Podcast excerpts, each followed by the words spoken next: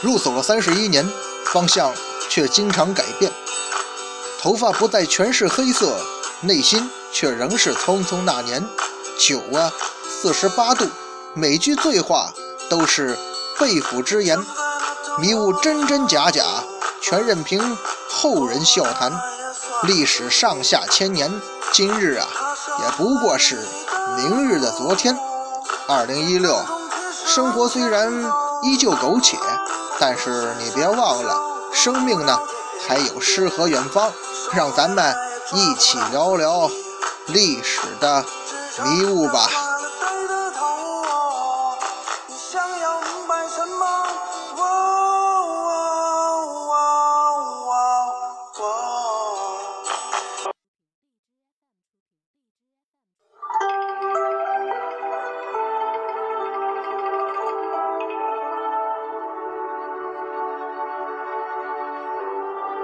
昌书馆说书人，一壶浊酒论古今，纵论上下千年事儿，笑谈历史风雨云。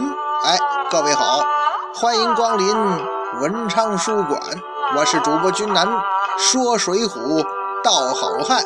今儿个咱们继续讲述那位锦豹子杨林的故事。上一回，咱们讲到那位金豹子杨林、小径逢神行太保戴宗，哥俩就这么认识了。然后呢，简单给大家伙分析了一下，很有可能啊，杨林他在说谎。哪方面说谎啊？戴宗下山是要找入云龙公孙胜的。杨林说他见过公孙胜，还得到了一封公孙胜介绍他上梁山的。介绍信，然后呢，简单给大家伙分析一下，很有可能啊，杨林之前就是说，在他讲的在九四遇到公孙胜这件事之前，他很可能就认识入云龙公孙胜。但是不管怎么着吧，戴宗既然要找公孙胜，于是这哥俩就一起去找入云龙公孙胜。有一件事情，不光戴宗、杨林明白。普通人都知道，找公孙胜这种世外高人呐，您得到那种名山大刹中去找啊。可奇怪的是什么呢？这神行太保戴宗啊，他偏不这样，他宁可带着杨林在那冀州城中看热闹，也不去什么名山大刹找公孙胜。可是啊，戴院长人这热闹，他并不白看。在冀州城中，他们结识了那位拼命三郎石秀，也是后来的梁山好汉呢。这也算是一场收获吧。再后来，那场热闹散场了，他们俩接着找人。可这个时候啊，这神行太保戴宗，他的表现就是明显的心不在焉，勉强糊弄两天，就跟杨林商量啊，咱回梁山吧。于是，金豹子杨林到这时候，他也明白这戴宗到底是啥意思了。他也知道我的任务啊完成了。那位说，这神行太保戴宗到底是什么意图啊？很显然，大家伙都看出来了，这哥们儿啊，好像并不是奔着找公孙胜来的。哎，您想对了。这个时候的梁山还处于一个上升期、初建时期嘛，所以这戴院长想建功立业呀，很重要一点，他要纠合更多的人马上山聚义，要不他结识石秀这样的人干嘛呢？这就是戴院长的意图。他下山找公孙胜，其实也就是个幌子，要不然他怎么这么不上心呢？他打着这个幌子在山下转悠。终究还是为了自己的老大宋江宋大哥召集人马呀。那位说，那杨林什么任务呢？其实杨林的任务啊，到这个时候也可以说 他完成了吧。杨林的任务啊，我估摸大家伙也感觉出来了，天天跟着戴宗形影不离。他的任务那肯定就是要监视戴宗了。看他这次找公孙胜。是不是真心呢？这越说越复杂了哈。虽然说这任务是完成了，但是这结果很明显是让人沮丧，甚至让人生气。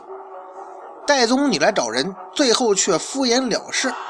哎，总而言之啊，这一场酝酿已久，而且不可避免的属于梁山兄弟之间的暗中较量，就正式拉开了序幕。杨林上了梁山，他甚至都不用拿出他所谓的公孙胜那封介绍信，他就有信心自己在梁山呢会干得很好。为什么呀？不是前面讲了吗？人家是戴宗的把兄弟呀，哥俩结拜了吗？戴宗什么人呢？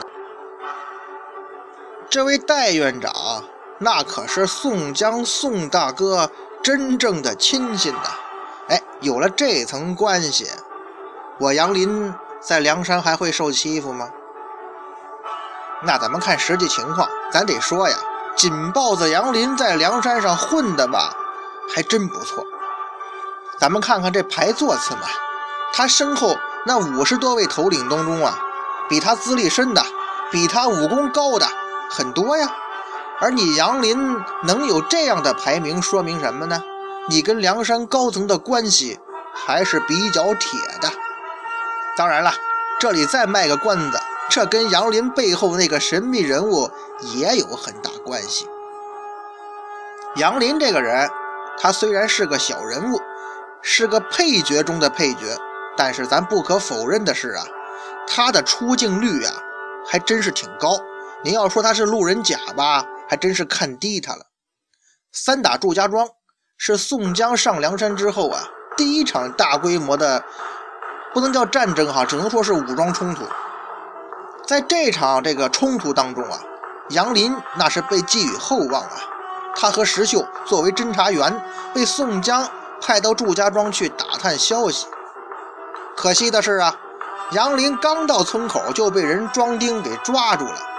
不但是一点有用的情报都没收集到，他马上就到祝家庄啊吃牢饭，被囚禁了。本来吧，杨林那位把兄弟戴宗还想利用自己是这梁山情报部门负责人这个有利条件，把他吸收到我自己部门里头。大家都是结拜兄弟嘛，自己人。可是，一看杨林这水平，得算了吧，这人啊，他不是这块料。而三打祝家庄这场军事行动结束之后呢，接下来攻打高唐州的战役当中啊。金豹子杨林，他又出场了。上次的教训摆在那儿，所以这次啊，你就别到敌后搞什么情报了，免得又被人活捉，还得连累大家伙去救他，不是？杨林这次的任务啊，变成跟白日鼠白胜这这俩哥们儿哈看守大寨，在高唐州主将高廉黑夜里偷营的时候啊，他带领手下喽啰是一阵乱箭。把高廉给射跑了，哎，关键是这位高廉呢，还中了杨林一弩箭。宋大哥得知杨林射伤了高廉，非常高兴啊。虽然《水浒》书中没有明写，但是宋大哥他肯定是很高兴。他会拍着杨林的肩头说呀：“兄弟，你搞情报的本事虽然挺烂，不过这暗箭伤人的本领不错啊。”紧抱着杨林呐，本来是想笑来着，可是看到宋大哥那满含深意的双眸时，也不禁心底发寒呐。而高唐州战役结束之后呢，杨林要不说他出镜率高呢，他又参加了那大破铁甲连环马的军事行动。其实啊，这是一项非常危险的战斗，稍有不慎就会丢了性命啊。这个时候，他不禁为自己的安全和前程担忧了。因此啊，杨林为了隐藏住心中的小秘密，经常选择避开宋大哥。而他的反常行为，就引起了另一位山寨大佬的注意。谁呀？就是梁山泊名义上的 CEO 和大哥——托塔天王晁盖。其实啊，朝天王注意这个杨林很久了。说起来啊，四大天王之首的晁盖哥哥，那可是梁山大头领啊。他离开咱们视线好久了，很呃很长一段时间讲各个头领的这故事啊，跟这个朝天王的牵扯比较少。晁盖呀，出现在我们面前的机会其实挺少的，甚至他都不如一般的小头领出镜多。就好比这杨林嘛，但是这丝毫不能阻止大哥跟手下小弟亲近的热情啊！啊，诚然，这个杨林是个武功不太高的头领，但是有句话叫“人多力量大”嘛，聚集到身边的头领多了，自然就是一股不能忽视的重要力量。在晁盖大哥的拉拢之下，杨林也很快进入到了晁大哥的小集团。而这个时候，对他的考验才刚刚开始呢。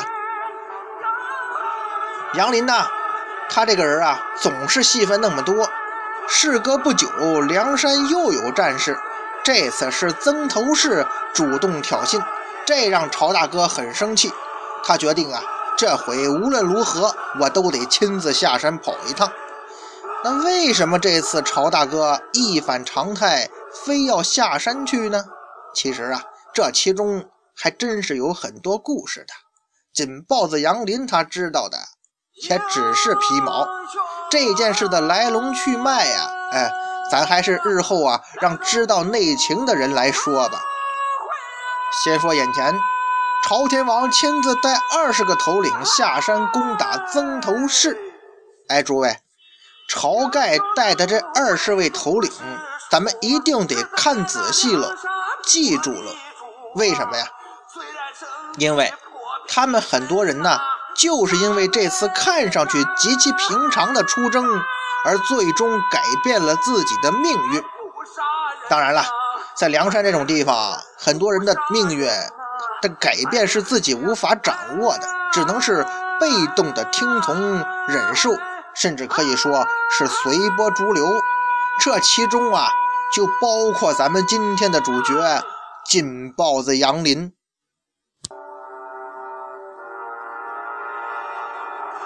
这个时候的杨林，不管哈他是否受得了自己身后那道如芒在背的目光，你都得硬着头皮上前线。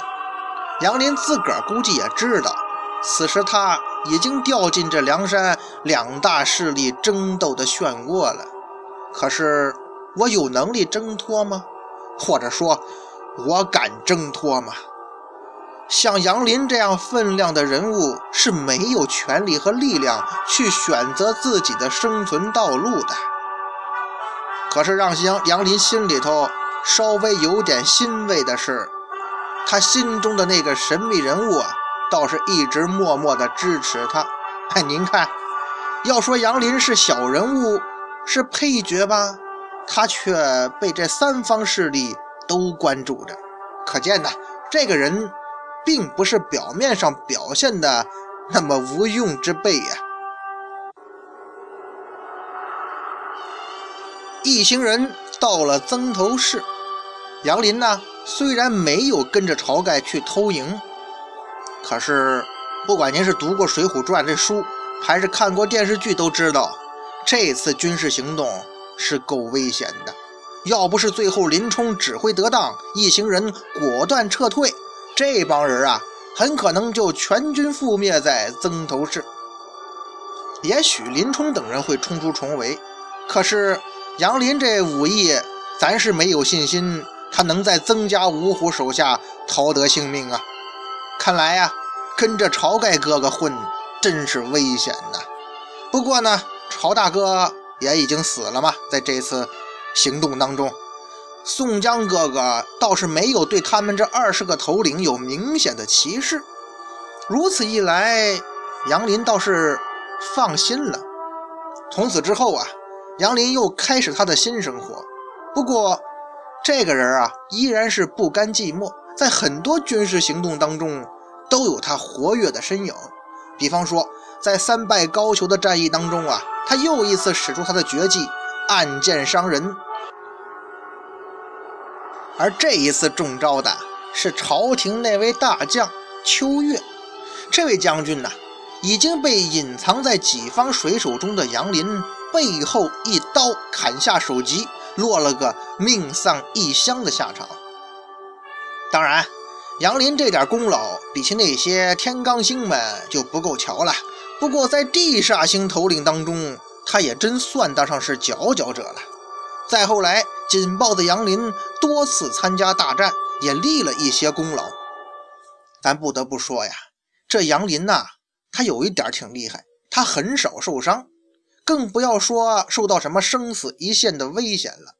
因此，在网上也好，我看好多写这个紧豹子杨林的《水浒》的文章哈，都说呀，这个人呐运气很好。哎，其实啊，咱要是这么说的话，在征方腊之前，梁山这帮人的运气都不错呀，都能逢凶化吉，没几个人遇到什么生命危险。晁盖之死，这算是比较惨的了。可是杨林这好运气呀，他真是好的有点邪乎。因为即使是在征方腊那么残酷的环境里头，杨林的武艺水平也不算什么顶尖，却丝毫没有影响他这人品大爆发。人家没事儿。不得不说呀，紧抱的杨林无愧是梁山幸运星，他简直就是一个。活生生的传奇呀！而在征方腊的战争当中啊，杨林的遭遇是在杭州得了瘟疫病倒了。梁山头领啊，有好几个都是死在这场瘟疫的。跟他一起病倒的，按书中写有六个人：张衡、穆弘、孔明、朱贵、杨林、白胜，包括咱们前面讲过嘛，像这朱贵、白胜都死在这儿了。而且宋江呢，还派了穆春、朱富两个人负责照顾他们。这瘟疫呀，简单来说呢，就是由于一些强烈致病性微生物，比方说细菌呐、病毒啊所引起的传染病，统称为瘟疫。一般情况下，在古代呀，都是自然灾害之后，环境卫生不好所引起的。所谓大灾之后有大疫嘛。在那个时候，这瘟疫那就是要命的病啊。在医学不算发达的大宋朝，你要是染上瘟疫，那只能是等死的份儿了。最害人的是什么呢？它是传染病啊，传染一下，这个死的人就多了。留下照顾这些人的那位朱富，笑面虎朱富，也被之前啊我们称之为算得上一条好汉的人，他就在照顾这些病人的过程当中，染上瘟疫，最后身死了。照顾病人的人染瘟疫被传染死了，可得了瘟疫的那位杨林最终却奇迹般的活过来了，这可真的是堪称神迹呀！这几个人就他活下来了，这运气真不是一般的好啊！可是问题又来了，杨林屡次转危为安，真的是凭着他运气好吗？嗨。还是要回到刚才那句话，在征方腊之前呢，也许梁山的人呢运气都挺好，都有点小运气。那么梁山众将来到南国的这个异地，他就不再有运气眷顾了。所以杨林的事儿啊，他绝对不简单是运气好。当然了，这人呐得了瘟疫又好转的也不止杨林他这一个特例是吧？这种事儿他也经常会发生。可是。咱不要忘了呀，如果把这件事儿放到梁山这个大环境里头，可就不这么简单了。您还记得咱们前面讲的那位神医安道全吗？您还记得刚才提了好几次的所谓杨林身后的神秘大人物吗？哎，这里头可以剧透一下啊，就是他们联手救了杨林一命。至于细节如何呢？咱们啊再挖个坑，您呐往后听，咱们早晚会把这个秘密告诉大家的。杨林后来呀捡了一条命，被朝廷册封为武义郎，诸路都统领，管军管民，省院听调。杨林和裴宣后来又回了饮马川，受职求贤去了，就是啊，职位我可以要，就是呢，我不管事儿。他们俩知道啊，自己不管事儿，还不知道能不能过上清闲生活呢。这要是在辖地搞些争权夺利的事儿，您这不是真正在找死吗？等于转了一圈啊，紧抱着杨林又回到江湖生活了。回到江湖的杨林呢，他还有另一个任务，那就是，虽然梁山最终覆灭了，难道就不会有第二个梁山再出现吗？所以呀。杨林还是以一个暗探的身份继续潜伏在江湖中啊。杨林呐，你这个潜伏的暗哨，你的心思都放在如何去隐藏自个儿，如何完成你那不可告人的任务上。这种人怎么有心思去做英雄好汉呢？所以呀，你自己心里都不把自己当英雄好汉。我们又何必自作多情，把你认作为英雄好汉呢？